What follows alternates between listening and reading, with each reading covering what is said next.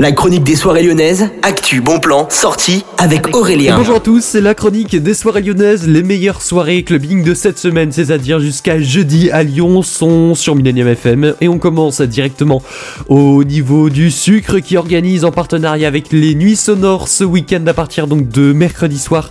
4 soirées clubbing à ne pas manquer. Celle de mercredi soir par exemple sera avec The Absolute Company Creation. Il y a toute la liste sur le-sucre.eu. C'est vraiment des très grands castings qui vous sont proposés. 15 euros, c'est le tarif qui est à prendre. Ça dure entre minuit et 6 heures. Info le-sucre.eu. Hunter the Rave est de retour au Terminal Club avec les Rave Records pour une soirée avec Jean Rave, Upstone Hardcore Pleasure, K001 et également Guntrun.